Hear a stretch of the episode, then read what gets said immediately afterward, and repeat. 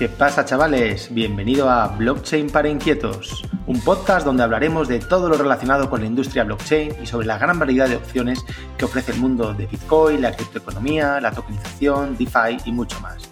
Soy Miguel Caballero, fundador y CEO de Tutelus y de otros muchos proyectos cripto. También soy autor del libro Bitcoin, Blockchain y Tokenización para Inquietos. Para saber más sobre mí, visita miguelcaballero.eu y para aprender sobre blockchain, busca formación en Tutelus o visita directamente blockchain.tutelus.com. ¿Qué pasa, chavales? ¿Cómo estáis? Bueno, eh, grabo este podcast eh, con un invitado muy especial que yo diría que hasta está de moda los últimos días, pues ahora veremos por qué, ¿no? Por todo lo que está ocurriendo en el mundo cripto y en el mundo DeFi, pero yo creo que no llega el invitado de hoy en mejor momento al podcast que, bueno, pues que esta semana. Así que sin más dilación, eh, os quería presentar a, Luis Baello. Don Luis Baello, buenas, buenas tardes, ¿cómo estás? Buenas tardes, Miguel, ¿qué tal? Bueno, eso de que, estamos de moda o que estoy de moda, no creo, ¿eh? sí, sí, ya, ya lo creo que sí, y ahora poco a poco, durante el podcast, hablaremos, hablaremos de por qué.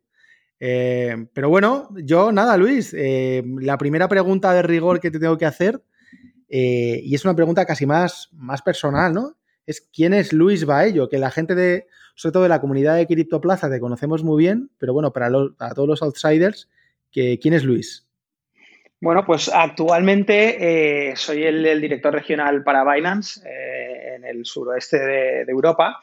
Y bueno, llevo ya casi siete años, a ver, sí, casi siete años eh, investigando en el mundo de las cripto, trabajando en empresas cripto y empresas fintech bueno, me ha apasionado siempre muchísimo todo el mundo de la tecnología, siempre me ha encantado, Al principio, pues la telefonía móvil, de muy pequeño los ordenadores.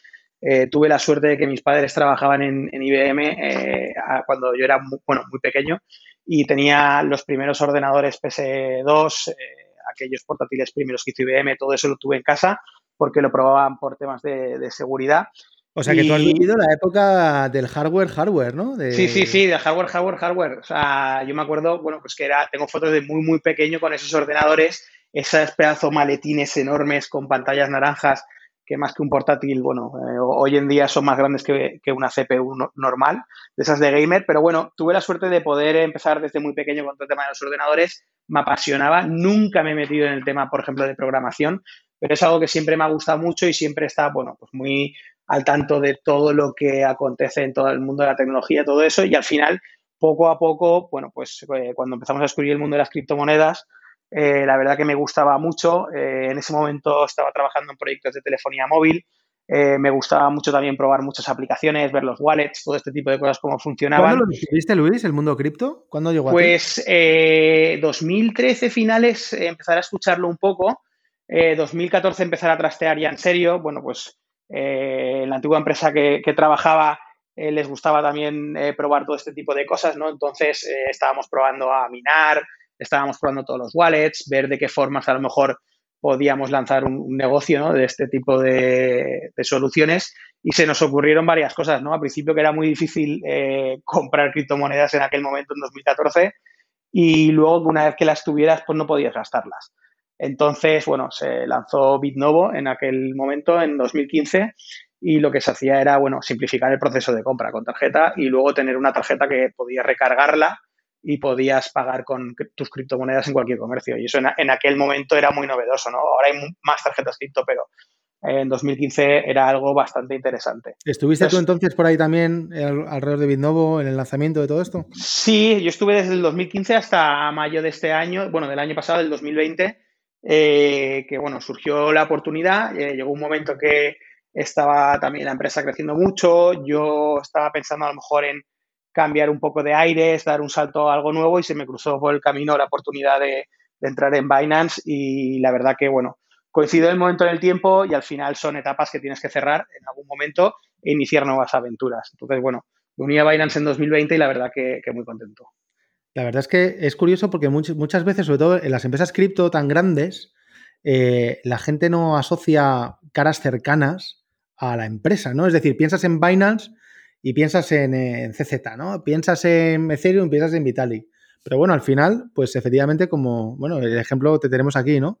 Hay una persona española que vive aquí, que trabaja en Binance, que, tiene como objetivo pues, desarrollar, entiendo, pues negocio en toda esta parte del sur de Europa y, bueno, ya, ya, a pesar de que está todo en inglés y que son empresas gigantes, pues, pues siempre hay gente local, ¿no? Que para algún para alguna cosa en concreta, pues eh, nos puede ayudar a cualquiera. A mí, antes de empezar el pod, eh, simplemente comentar que me, me, gustó mucho un detalle de ayer, ¿no? Y yo creo que aquí se ve la cercanía de la gente, ¿no? Y en este sentido te honra y, y al final las empresas pues somos reflejo de las personas que las lideran, que cuando lancé en Twitter el, tema de que hoy te voy a grabar, ¿no? Y que, me lanzaran cualquier pregunta que tuviera la gente y tal, pues una chica eh, preguntaba algo así como que, bueno, que, que por qué son tan lentos, ¿no? En, en eh, Binance en, resolver los tickets y tal. Y joder, y enseguida fuiste a por ella y dijiste, oye, contáctame por DM que te ayudo, ¿no? Eso yo creo que, está genial y que dice, como te digo, mucho de, de las personas y de las empresas. Mira, yo creo que sobre, sobre todo, mm, aparte de las personas, o no, que eso va en cada uno lo que quiere hacer, eh, Binance es una empresa que, bueno, más que una empresa es un equipo y un proyecto que ha crecido mucho con toda la comunidad. Al final, todo el apoyo eh, siempre lo han tenido los usuarios eh, hacia Binance y Binance también es recíproco, ¿no? Siempre ayudar al, usuario en cualquier sitio. Entonces, para mí, eso es, bueno, poder ayudar a alguna persona que tenga algún inconveniente con Binance, para mí es una alegría, pero si además nos ayuda a nosotros, ayuda a las personas y ayuda a todo el mundo, pues mucho mejor. Y a nivel de empresas se, enfoca mucho en ayudar a todos los clientes. Sí que es cierto que debido al crecimiento que está habiendo estas últimas semanas, eh, a nivel eh, atención al cliente, está un poco desbordado ¿no? el onboarding y sobre todo porque hay muchos usuarios que son nuevos en el mundo de cripto y quizás tienen preguntas muy simples, entonces eh, se escriben muchos mails y muchos chats a los equipos de soporte eh, que se ven desbordados ¿no? en esos momentos. Y todo el equipo ayuda precisamente a eso, desde la comunidad las comunidades de Telegram a Twitter, LinkedIn, eh, por cualquier sitio nos entran preguntas y ya te digo que desde el mismo CZ a cualquier empleado de Binance ayuda a cualquier persona en cualquier momento para solucionar un problema concreto. Sí, sí. Bueno, hay, otra cosa, antes de empezar ya a meternos de lleno en el eh, hay, hay, un tema también interesante, ¿no? Que yo creo que, joder, yo no sé si será la única empresa, voy a decir algo un poco fuerte, ¿no? Pero bueno, es mi podcast y aquí puedo decir lo que me da la gana. Eh, si no es aquí ya, pues tú me dirás. Pero joder, creo que Binance es el único monstruo, por decirlo así, o sea, porque bueno, luego nos compartes las cifras públicas que se puedan compartir, pero bueno, o sea, empresote de Lanzarote, ¿no? O sea, bestia parda, que todavía, y digo todavía, ojalá que sea durante mucho tiempo, eh, no es odiada por el mundo, ¿no? O por la sociedad o por la comunidad. Todo lo contrario, hay muy buen rollo. Es decir, Facebook la gente odia Facebook, aunque lo utilices, aunque utilices Instagram, ¿no? Pero con todo lo que pasó en los años pasados, desde Cambridge Analytica a, todas las movidas, la gente odia Facebook, ¿no? El delete Facebook, ya sabemos que se convirtió en, un hashtag, pues el año pasado, muy bestia.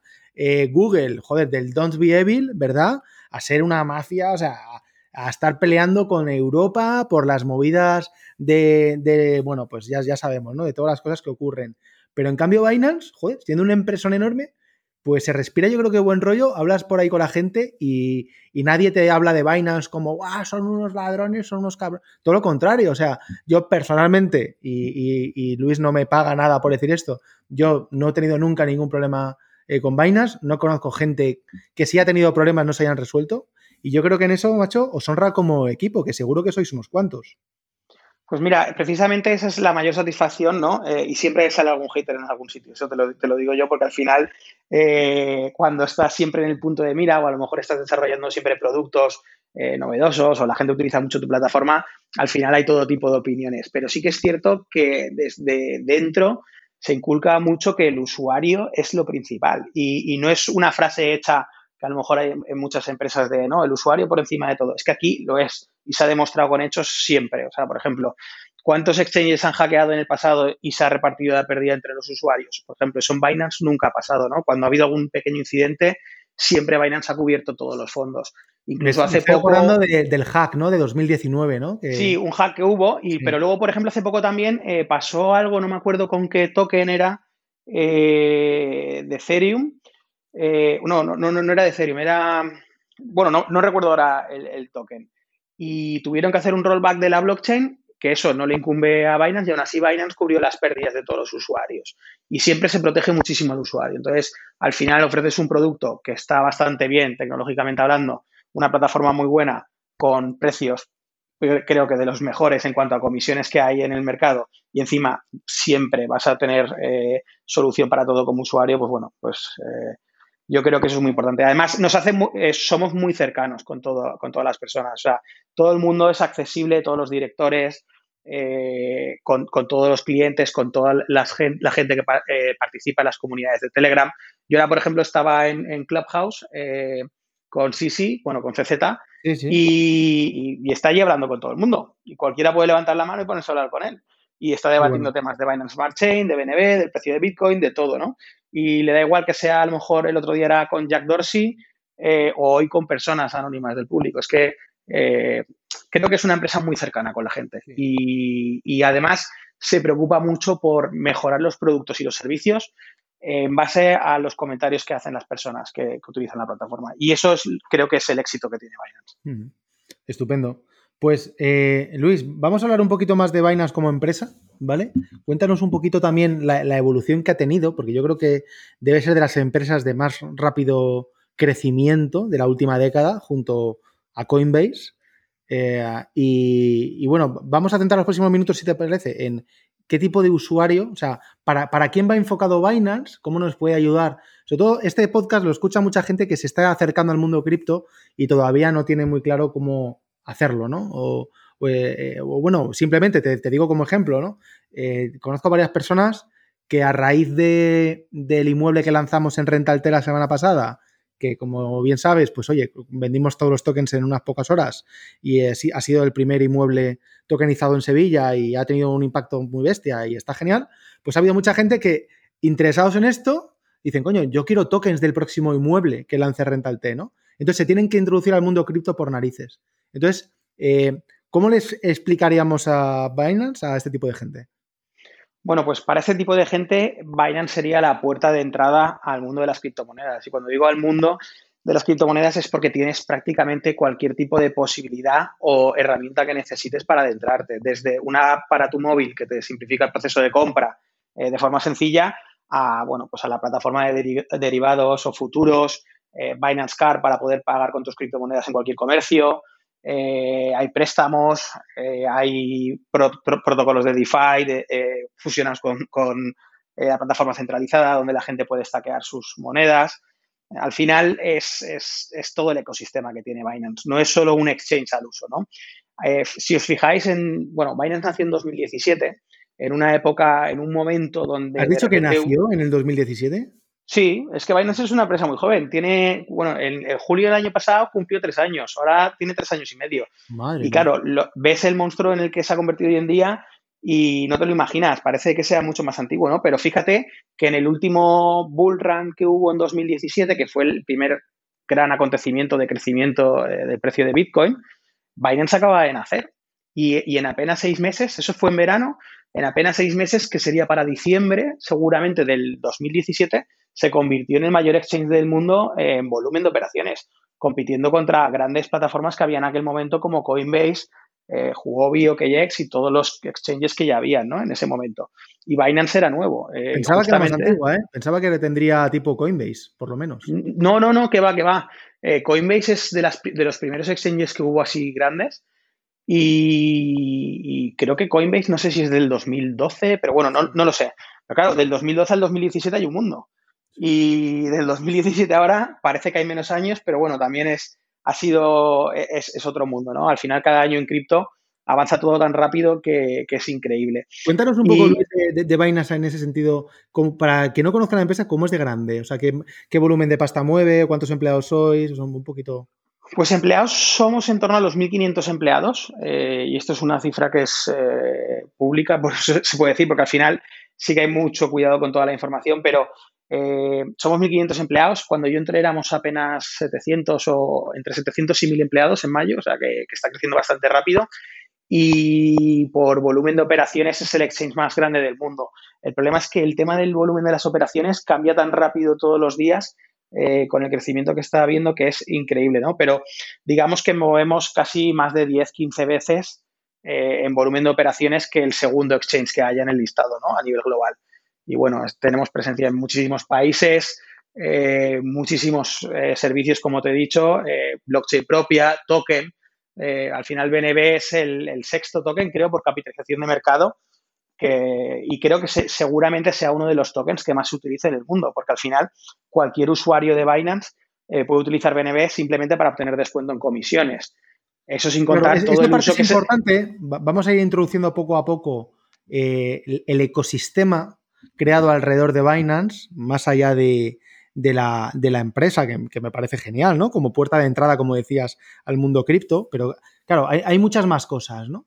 Entonces, yo creo que el, BNB fue el primer token, o de los primeros, en los que se vio claramente una, utilidad, ¿no? Porque, de, hecho, yo no sé si fue el primer exchange en lanzar un token propio eh, que se utilizaba, ahora nos explicas tú un poquito mejor, pero en definitiva, eh, para pagar menos comisiones, ¿no? Es decir, yo las comisiones que pago por las operaciones que hago, las pago en euros, pues pago lo que sea, pero si utilizo BNB, voy a pagar mucho menos. En vez de pagar, me invento el 1, pues voy a pagar el 0,3, ¿no? Entonces, eso fue el primer motivo que originó ¿no? el, interés por, por comprar BNBs.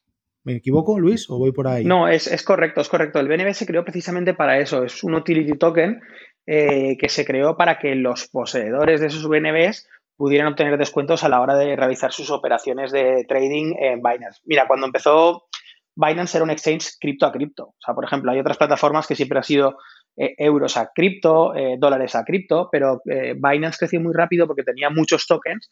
Entonces, la gente que ya tenía Bitcoin podía comprar esos otros tokens que no estaban en otras plataformas. Entonces, para poder obtener descuentos, lo que hacías es comprabas BNB y si la comisión es del 0,1% por intercambio, al utilizar BNB pasa a ser 0,75. Es que son comisiones realmente bajas también son comisiones prácticamente que no, te das cuenta tampoco a la hora de, hacerlo. En porcentaje es un descuento bestial, vamos. Sí, es un 25% de descuento por, ser poseedor de BNB. Pero no solo eso. Si tienes BNB, por ejemplo, tenemos un producto que se llama BNB Vault, que al final lo que haces es que los pones ahí quietos en staking. O sea, si tú eres holder de BNB y, tienes BNBs, en lugar de tenerlos en tu wallet que no te están rindiendo nada, los tienes ahí te está dando un rendimiento anual te está permitiendo participar en unos pools que tenemos de lanzamientos de monedas, entonces recibes tokens de forma gratuita eh, y además te cuentan para obtener cashback, que es eh, que te, te devuelven dinero cada vez que pagas con la tarjeta de Binance. Entonces, bueno, al final, por poseer BNBs, tienes un montón de incentivos y un montón de recompensas que realmente merecen la pena. Sí, sí. Muy bien, muy, interesante. Eh, entonces, a ver, Luis, tenemos por un lado todo el ecosistema de productos de Binance con el, token BNB como principal, bueno, vehículo barra moneda, llamémosle como queramos. Eh, y luego, y yo creo que cuando, em, vamos, yo creo no, estoy seguro, cuando he empezado, antes de presentarte, no, hablaba de esto, y yo creo que, el gran tapado eh, de Binance eh, para mí es la Binance Smart Chain, ¿no? Entonces, ¿qué es esto de la Binance Smart Chain? ¿Qué relación tiene con la empresa? y, bueno, y, qué no relación tiene? O sea, ¿cómo de relacionadas o de independientes están eh, ambas, ambas cosas? Ahora vamos a ver qué son.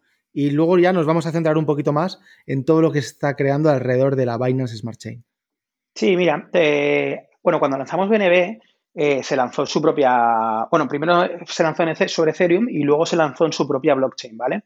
Entonces, esta blockchain eh, en aquel momento permitía lanzar Binance Dex, que era el exchange descentralizado que lanzó Binance hace un par de años. El problema que tenía es que luego evolucionaron otras blockchains más rápidos y otros protocolos y otras aplicaciones como podían ser eh, los AMM, ¿no? los Automated Market Makers, como pueden ser Uniswap y todo este tipo de, herramientas, que la verdad que gustaron mucho a las personas y empezaron a utilizarlas de forma muy rápida, ¿no? con todo este crecimiento que hubo del DeFi el verano pasado. Y eh, a raíz de esto, eh, pensamos que era mejor a lo mejor tener una blockchain que fuera un poco más inteligente y con mayor capacidad para hacer cosas ¿no? y ejecutar contratos. Y también, ¿por qué no?, que fuera completamente compatible con Ethereum, porque en los últimos meses, sobre todo, se ha visto como el precio del gas o el precio de transaccionar en la red de Ethereum se ha vuelto carísimo, ¿no? Nosotros decimos que se ha vuelto para ricos, pero es que es cierto. O sea, si tú quieres interactuar con alguna plataforma de DeFi y aportar liquidez en un pool eh, con Ethereum a lo mejor te cuesta entre 100, 300 euros. Yo he visto swaps que me han costado casi 500 euros. Y ten Pero suerte. vamos, que eso es súper habitual. O sea, y, y- la- y- la- gente- espera tener suerte de que te funcione, porque si encima no te entra la transacción, pierdes ese dinero en gas directamente. Es como si lo tiras a la basura o lo quemases. Es una locura. Entonces- O sea, el, el tema de Ethereum, disculpa que te interrumpa, Luis, es una puta locura lo que está ocurriendo últimamente. Y, y creo que hay mucho desconocimiento, luego vamos a profundizar en eso, en cuanto a la descentralización en Binance, pero eh, los muchos usuarios, y de hecho, vamos, todos los tutelianos, te puedo decir, que hemos visto la luz, porque hemos pasado, o sea, yo es que esta mañana, sin ir más lejos, he hecho precisamente un par de swaps y, y poco más, o sea, es que he hecho un par de swaps y, y mover algo de Ether entre dos wallets y me he gastado literalmente, pues espérate, 250 dólares, unos 200 pavos. Pero literal. Claro, ahora, ahora imagínate tú eh, eso en, en otras partes del planeta donde a lo mejor lo que quieren interactuar es con un dólar o dos y quieren hacer un swap de un dólar o dos. Es que sí, es que es inviable. Yo, yo tengo un montón de tokens en el wallet que creo que no voy a rescatar jamás en la vida. Porque te Totalmente. quedan restos y te quedan 10, 10 Ay. dólares de Balancer, 10 dólares de, de algún otro token y dices, es que solo cambiarlos me va a costar 30 o 40, ¿no? No merece la pena sacarlo, ¿no? Por lo menos a día de hoy. Eso es así. Eh, yo conozco gente, vamos, que, que metió en, en el, en el Tutelus Fund pasta, en el protocolo este de Melon que tenemos, que teníamos, está migrando ahora, y, y no pueden sacar el dinero porque cuesta más el gas que lo que metieron con los rendimientos que han conseguido. Entonces es ridículo. El tema, el tema yo como usuario, y te dejo seguir, disculpa, pero es tan ridículo como que por hacer tres swaps en Ethereum estoy pagando en Uniswap eh, 250 dólares esta mañana. Y bueno, en Balancer habría pagado más todavía, porque los contratos en Balancer son, son más pesados. Por lo tanto, cuando el gas está alto, pues ya ni te cuento, ¿no? Pero es que por, por eso, por tres swaps en, Binance, o sea, eh, no en Binance, sino en la Binance Smart Chain, eh, es que puedo pagar por tres swaps literalmente y que me mate alguien que sepa lo que digo y si no tengo razón, por tres swaps puedo pagar 20, 25 centavos de dólar. A una media de Sí. 5 o 7 centavos por transacción. Sí, incluso menos. Interactuar con un smart contract así más pesado entre 20 y pico céntimos o en casos muy extremos a lo mejor por debajo del dólar siempre. Entonces, claro, cuando vienes de, de eso que estamos hablando, que es una locura, a transaccionar con esto, bueno, pues de repente permites ya no solo eh, a, a los usuarios que ya estaban utilizando otras plataformas en Ethereum, sino mucha gente nueva que, que quiere empezar, pero claro, que, que no se atreve a dar el paso, porque cuando tú lo plantas delante de una plataforma que por realizar un cambio eh, vas a tener que pagar 100 dólares por, por realizar ese cambio, que encima, por realizar la transacción, ni siquiera es por el cambio, es por realizar la transacción. Entonces, no lo van a entender y, y- y es una barrera a este mundo muy grande ahora mismo, ¿no? Claro. Y, y Entonces, es lo que te digo. tenemos, tenemos una, una blockchain, o sea, eh, empezó Binance con una red eh, mm, para dar soporte al DEX, eh, al exchange descentralizado que lanzó, y ha ido migrando esa blockchain, o la, la Binance. No, si- siguen las dos en paralelo. O sea, es, digamos que con el mismo token tienes dos blockchains, porque lo que se hace es que al final en BNB, en la Binance Smart Chain, es, digamos, una versión tokenizada, ¿no? De- de- del, del token de BNB. Pero ¿tiene algún sentido como usuarios que utilicemos la Binance Chain en vez de la Binance Smart Chain? Depende, si quieres utilizar Binance Dex, sí, que es el, el- el Dex que tiene Binance. Ahora bien, eh, cada, cada una tiene sus, sus ventajas, ¿no? En, en la nueva, en Binance Smart Chain, corren todas estas aplicaciones y protocolos, eh, pues bueno, como puede ser Pancake, como puede ser, por ejemplo, también el Venus, que tiene un stablecoin eh, algorítmico con, bueno... Venus que lo está petando, que lo está Sí. petando, y, que, y que Maker, ojito, ojito con Maker, que como siga así eh, el gas en Ethereum y Maker, eh, ya veremos la pasta que se queda en Maker respecto a la pasta que se va a Venus.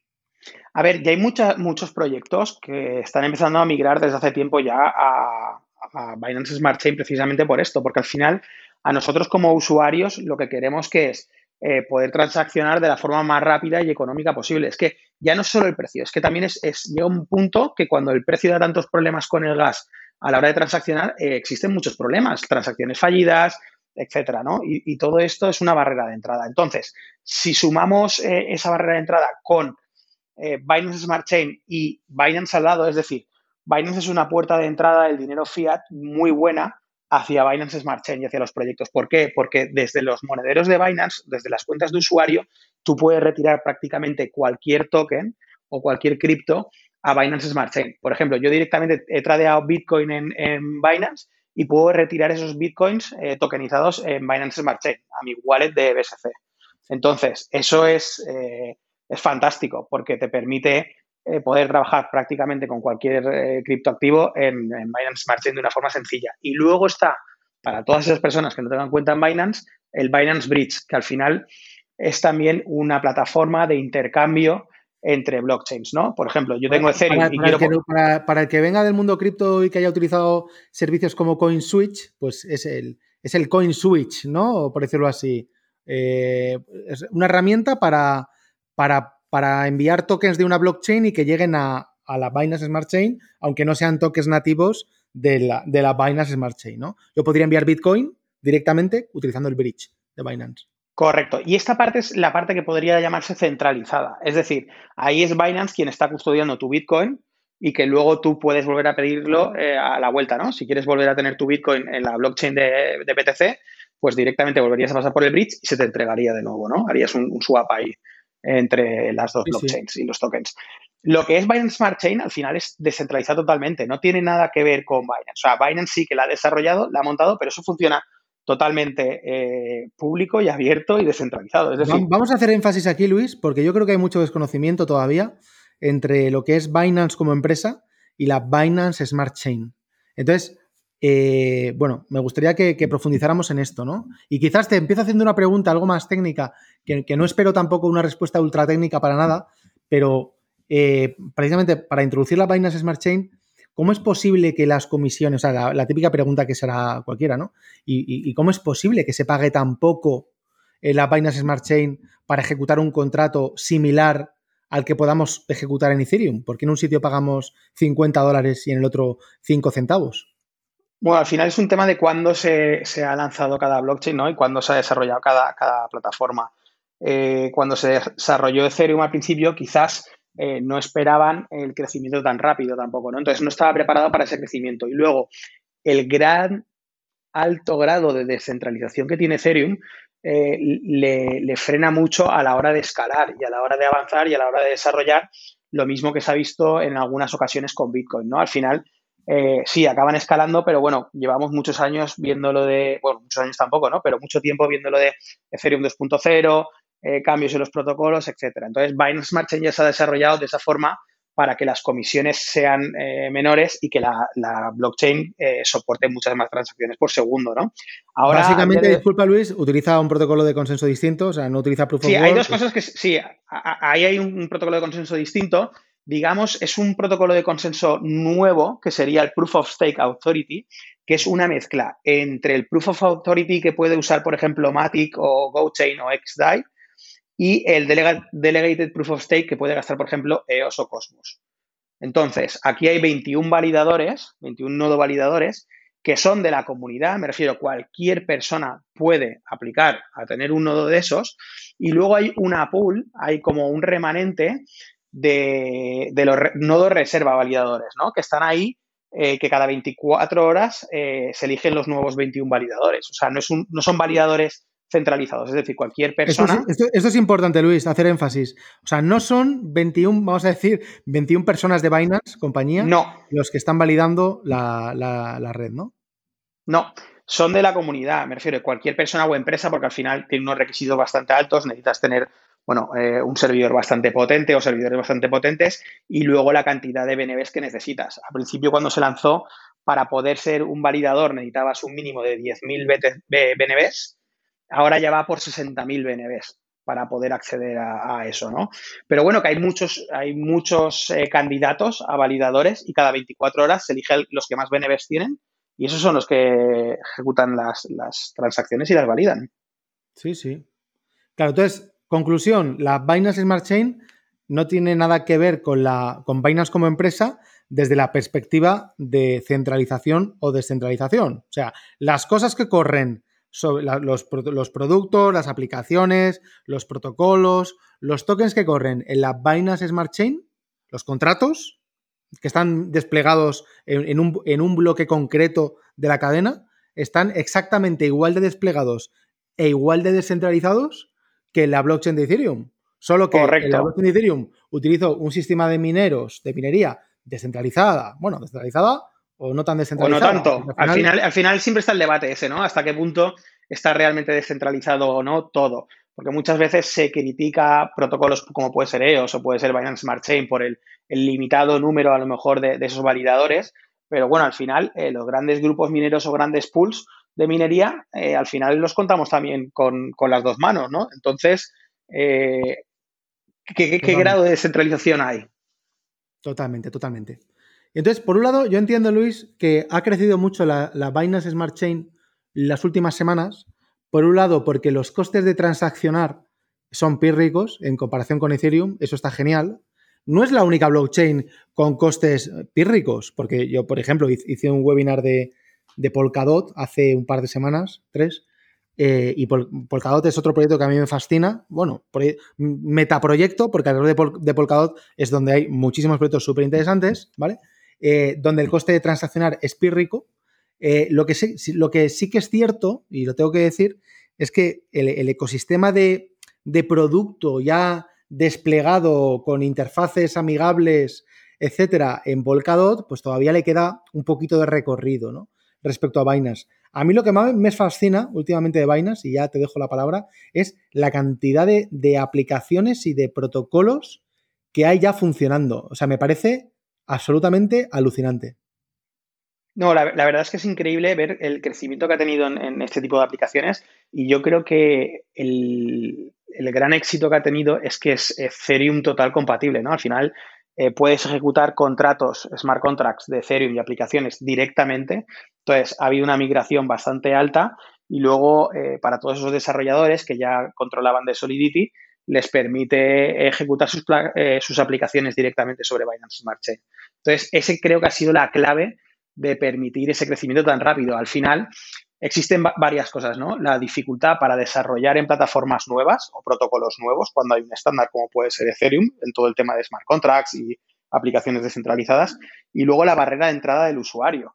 Eh, hay blockchains. Eh, yo, por ejemplo, en EOS nunca me he hecho una cuenta, me considero una persona de tecnología, pero siempre me dado pereza porque lo he visto eh, que si tenías que hacer, bajarte el scatter, el no sé qué, hacer cosas que son realmente complicadas. Y aquí te pones Metamask, eh, lo configuras o incluso con, monederos como Trust Wallet, que al final desde el móvil lo puedes utilizar, o SafePal, que es como un hardware wallet, como un Trezor o un Ledger, que directamente interactúa con todas estas dApps desde tu teléfono móvil, ¿no? De forma sencilla.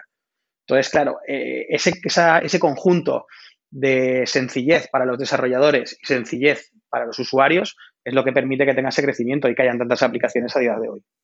Y, en ese sentido, Luis, eh, prácticamente cualquier aplicación, cualquier protocolo, yo que me muevo mucho en el mundo de DeFi, bueno, yo, o sea, me, estoy quedando alucinado, pues eso, ¿no? De la cantidad de, cosas parecidas a, Ethereum que, que, surgen en Binance con la ventaja de que el coste de operar con ellas es, es, mínimo, ¿no? Por lo tanto, puedes hacer muchísimas más operaciones al día gastándote cuatro duros y puedes hacer, pues bueno, pues digamos, una, cosa que siempre intentamos promover, desde Tutelus es la, o sea, eh, es la, el, practicar en, entorno real de producción. Entonces, los últimos meses ha sido muy difícil experimentar práctica, desde una perspectiva práctica con tokens en Ethereum por el coste, ¿no? Y entonces en varios bootcamps hemos tenido que recurrir a, horas intempestivas, dejar operaciones preparadas para hacerlas el martes por la mañana o el sábado por la mañana, ¿no? Que históricamente hablando, entre 8 y 11 de la mañana del sábado es cuando el coste del gas está más bajo y tal.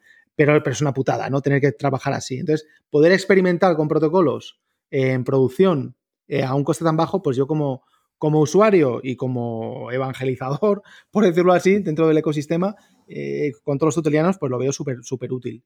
Y luego, la, pregunta que te quería hacer, Luis, al respecto es, o sea, ¿qué, qué cosas, ponos ejemplos reales de, protocolos, de aplicaciones que podamos correr en Binance, que podamos más o menos conocer, eh, que vengan de Ethereum, o, cosas nuevas que han salido, entre comillas, que no me oiga nadie, por ejemplo, Autofarm, que me parece alucinante, eh, que se pueden hacer en Binance. O sea, ¿qué podemos hacer ahora en Binance que hace pocos meses no podíamos? Pues mira, hasta hace poco no, habían, casi todo eran solo AMMs, que sería pues a lo mejor como Pancake, que para los que trabajáis con Ethereum ah, eh, sería un equivalente o Balancer, ¿no? Sí, sería un equivalente a Uniswap. Eh, lo que pasa es que están haciendo lanzamientos de, monedas nuevas, como si fueran las anteriores eh, ICOs o ICOs, de, de, forma bastante interesante. Esta mañana ha habido uno muy interesante de un proyecto que, pues, que es como Chainlink, pero en Binance Smart Chain, que se llama Berry y que han levantado en menos de una hora 200, 188 millones de dólares, me parece que era, eh, que me, ha parecido alucinante, ¿no? Eh, pero bueno, puedes hacer prácticamente cualquier cosa que estarías haciendo en Ethereum. Eh, hay plataformas de todo tipo, ¿no? Pues, por ejemplo, para poner en stake algunos tokens que tengas o algunas monedas y recibir intereses. puedes hacer préstamos colateralizados. Puedes, está, como hemos hablado antes, Venus, que te permite eh, depositar tus Venus y coger un préstamo en XBY, creo que es. Eh, ahora, no recuerdo la moneda. El, que es al final es una stablecoin al 0% de interés si, depositas con, eh, con Venus. Entonces, tienes multitud de posibilidades para ir haciendo cosas. Y luego los proyectos como Autofarm o como Bifi, que también te están dando un rendimiento tremendo a todos los tokens. E incluso yo creo que no llega a ver nunca eh, los intereses anuales que se están dando en algunos de estos proyectos ¿no? y plataformas. Es realmente alucinante. Sí, hay eh, un, par de preguntas, Luis. Por un lado, si hay alguna relación, vamos una por una, porque la segunda es importante y, sé que hay más de uno interesado en, saber tu opinión. Entonces, ¿hay alguna relación entre estos protocolos y la empresa Binance o no tiene nada que ver? No, ninguna, ninguna. Son, son empresas independientes o protocolos independientes. Eh, algunos proyectos son como si fuera una empresa, otros son anónimos, pero no tienen nada que ver con Binance. Incluso se ha oído muchas veces, no, es que Binance eh, tiene posición en estas empresas, no existe esa posición. O sea, al final, eh, Binance lo que crea y desarrolla es el software de la blockchain, donde corren todos estos protocolos o aplicaciones. Lo que sí que hay es, por parte de Binance, y para impulsar el crecimiento y el desarrollo de Binance Smart Chain, hay un fondo que se creó de 100 millones de dólares para eh, empujar y poder eh, ayudar a estos proyectos a crecer y a desarrollar su proyecto sobre la plataforma y el ecosistema de Binance Smart Chain. Esa es la única eh, relación que hay, pero que los fondos son como si fuera fondo perdido, para que desarrolléis y lancéis los proyectos y Binance no pinta nada en esos proyectos. O sea, ahí realmente cada plataforma de estas, como puede ser Autofarm, que has dicho, Bifi o Pancake o Venus, son totalmente independientes. Tú mañana mismo puedes venir, desplegar un smart contract, eh, crearte una interfaz y empezar a correr tu aplicación sin que nadie te tenga que dar permiso, sin que nadie te, eh, bueno, te controle ni nada de nada, incluso crear el token que quieras. Sí, sí, muy interesante. Eh, una pregunta un poco más jodida, te la tengo que hacer por obligación, ¿vale, Luis? Es, tiene que ver con los scams, ¿no? Entonces, ha, habido ya algún caso, de hecho, eh, alguna persona muy cercana a mí le ha ocurrido, afortunadamente ha sido muy poco dinero, pero bueno, eh, que ha lanzado, se ha lanzado pues protocolos de estos en, Binance muy rápido, oye, exactamente que igual que si se hubiese lanzado en Ethereum o en otra blockchain, ¿eh? O sea, esto, pero hablo del caso concreto de Binance, que han sido scams, ¿no? Que protocolos que han pillado 3, 4 millones en unas cuantas horas, de hecho, uno petó ayer, eh, que se llama Wall Street Swap.finance, y, bueno, y dejó colgado a 2, 3, 4 millones de, dólares de gente que ha puesto pasta en, ese, en, ese, en esos contratos, ¿no? Han vaciado los contratos, han cerrado el front, eh, han cerrado las cuentas en Twitter y en redes y, han desaparecido. Entonces, ¿hay, algún tipo de política? Ya sé que esto, es algo de ayer, me imagino que a lo mejor ni lo conocías, pero ¿hay algún tipo de política en la empresa para intentar, pues bueno, como tú decías antes, eh, que la gente no se quede ahí tirada, vamos a decirlo así? A ver, ahí justamente poco podemos hacer y te comento, al final como es, una plataforma totalmente abierta y pública, es decir, aquí eh, esto es como si vas por la calle y te encuentras a dos trileros y, te hacen el lío, ¿no? Entonces, eh, ahora mismo, mm, igual que utilizan Binance Smart Chain, están utilizando Internet para hacer ese tipo de, scams o de, o de estafas o fraudes. Lo único que se puede recomendar es que las personas, y yo creo que esto es lo más importante en el mundo de la cripto, que hagan sus propias investigaciones sobre qué están, en qué están invirtiendo, qué están comprando, eh, las plataformas en las que están interactuando, eh, que analicen sus redes sociales, cuántos seguidores tienen, si interactúan, si eh, cuánto capital hay dentro, un montón de, métricas, ¿no? Incluso conocer a los miembros del equipo que muchas veces están en las comunidades de Telegram, que aún así nos puede pasar, pero ahí poco podemos hacer, porque por ejemplo, si es una moneda que está listada en Binance, ya es distinto, pero ahora mismo cualquier persona, y esto es en parte también eh, por la descentralización, puede ejecutar su aplicación sin que Binance tenga ningún control. Hombre, eso, claro, eh, yo creo que es muy bueno este último punto porque ahí se ve claramente que es un modelo descentralizado. Es decir, si, si fuese centralizado, pues Binance diría, toma por culo, venga. Eh". Claro, ahí, podría decir Binance quién entra y quién no entra, ¿no? O qué aplicaciones se lanzan o no se lanzan. Pero es que aquí no, no se puede, no, no se controla eso. es totalmente público.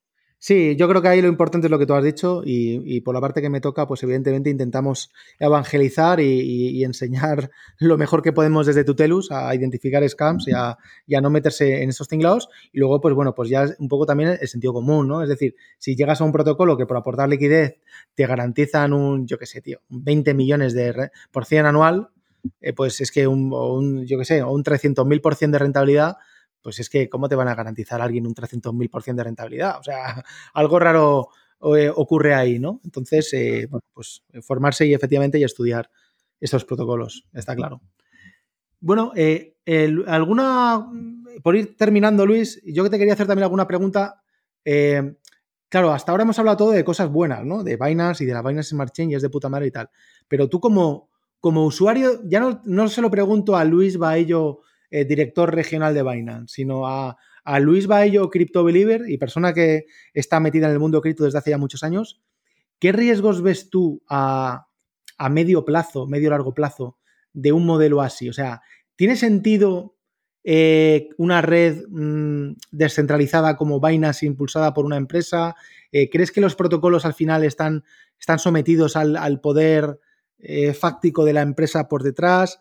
Eh, ¿Crees que son independientes? ¿Crees que puede convivir perfectamente la Binance Smart Chain con, con redes eh, abiertas, públicas y, que no dependan de una empresa? O sea, ¿cómo ves este tipo de tecnologías en el largo plazo? Mira, yo, y es, una cosa que siempre me gusta comentar, y yo creo que, van a convivir muchas. Y, y ahora mismo el problema que vemos es que hay esa fricción entre poder interaccionar unas con otras, pero yo pienso que va a llegar un momento que tú eh, cuando hablas, abras una aplicación en tu móvil, que sea tu wallet, y quieras enviar Bitcoin, a lo mejor me lo estás enviando a mí, pero yo no estoy en la red de Bitcoin, a lo mejor estoy en Binance Smart Chain. Y otra persona está en la red de Ethereum y otra en, Polkadot, ¿no? Y al final, eh, yo creo que la interoperabilidad entre las blockchains y los tokens creo que va a ser mucho mayor. Lo que vamos a ver seguramente es eh, toda esa... No va a ser necesario ese conocimiento y entender cómo funciona todo, sino funciona, simplemente funcionará y la gente lo utilizará de forma natural y sencilla, ¿no? Y yo creo que sí que tienen cabida eh, varios tipos de blockchain, eh, cada una con sus ventajas y sus desventajas. Es decir, pues podremos tener blockchains quizás un poco más centralizadas, con mayor rapidez, unas mucho más descentralizadas, a lo mejor quizás más seguras, pero más lentas.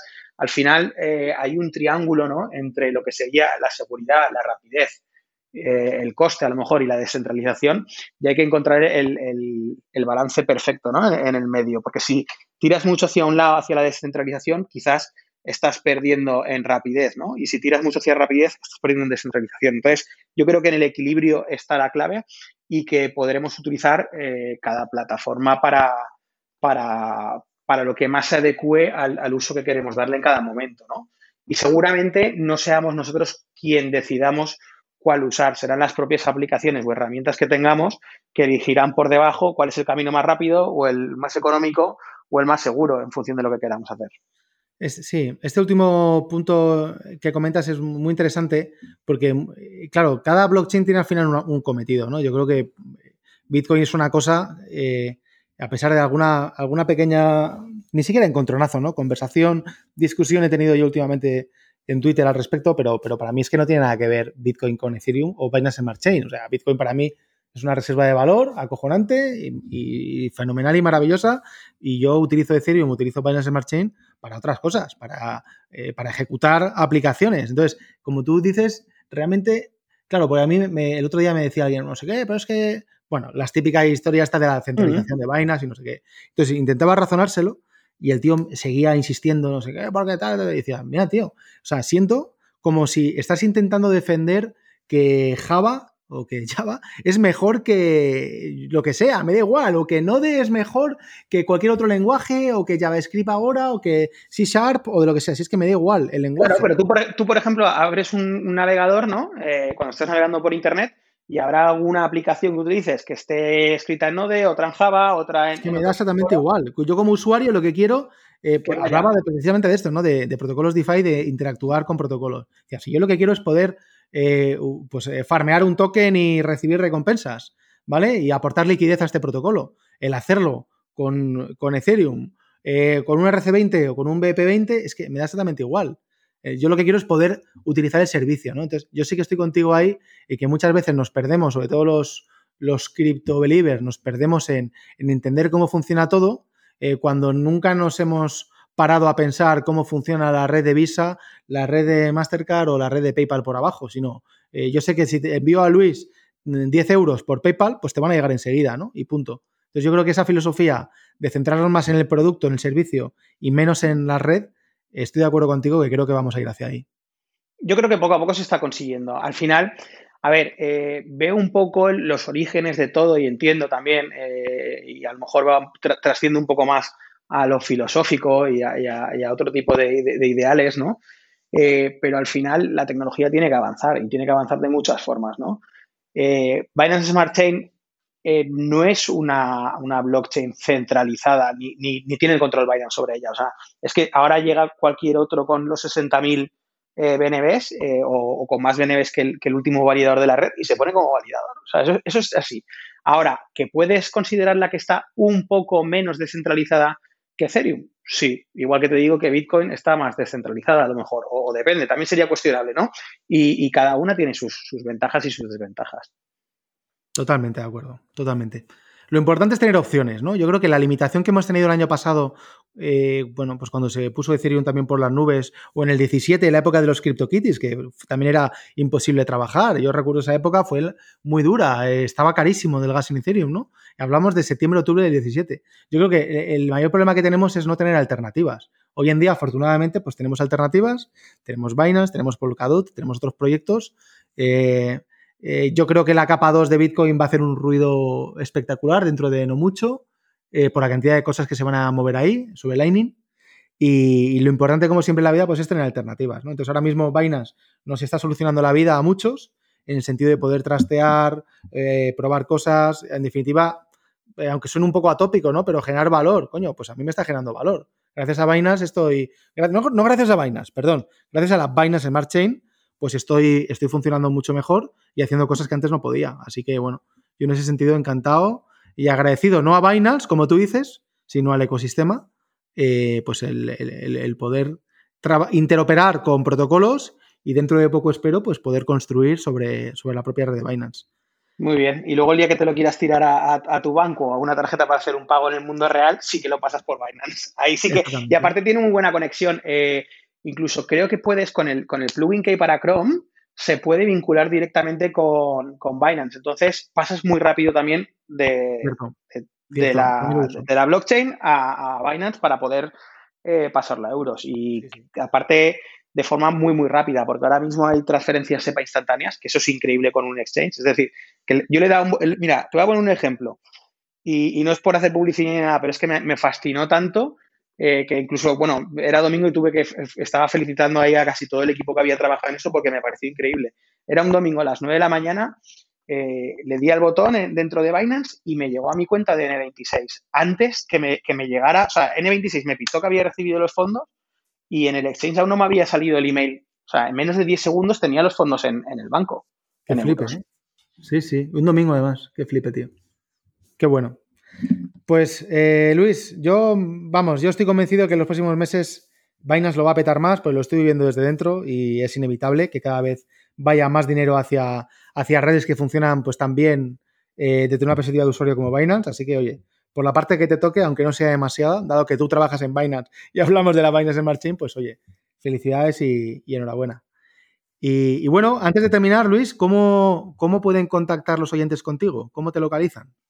Pues mira, me pueden eh, localizar por Twitter, eh, arroba Luis es eh, mi, handle de Twitter, o si no, en LinkedIn o en la comunidad española de Binance suelo estar bastante activo, ahí me pueden encontrar también.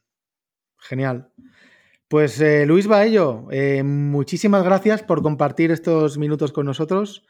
Un placer y, bueno, y como se dice, que suena mejor en, los países amigos de Latinoamérica, que ahí lo dicen mucho esta frase, aquí suena un poco más rara.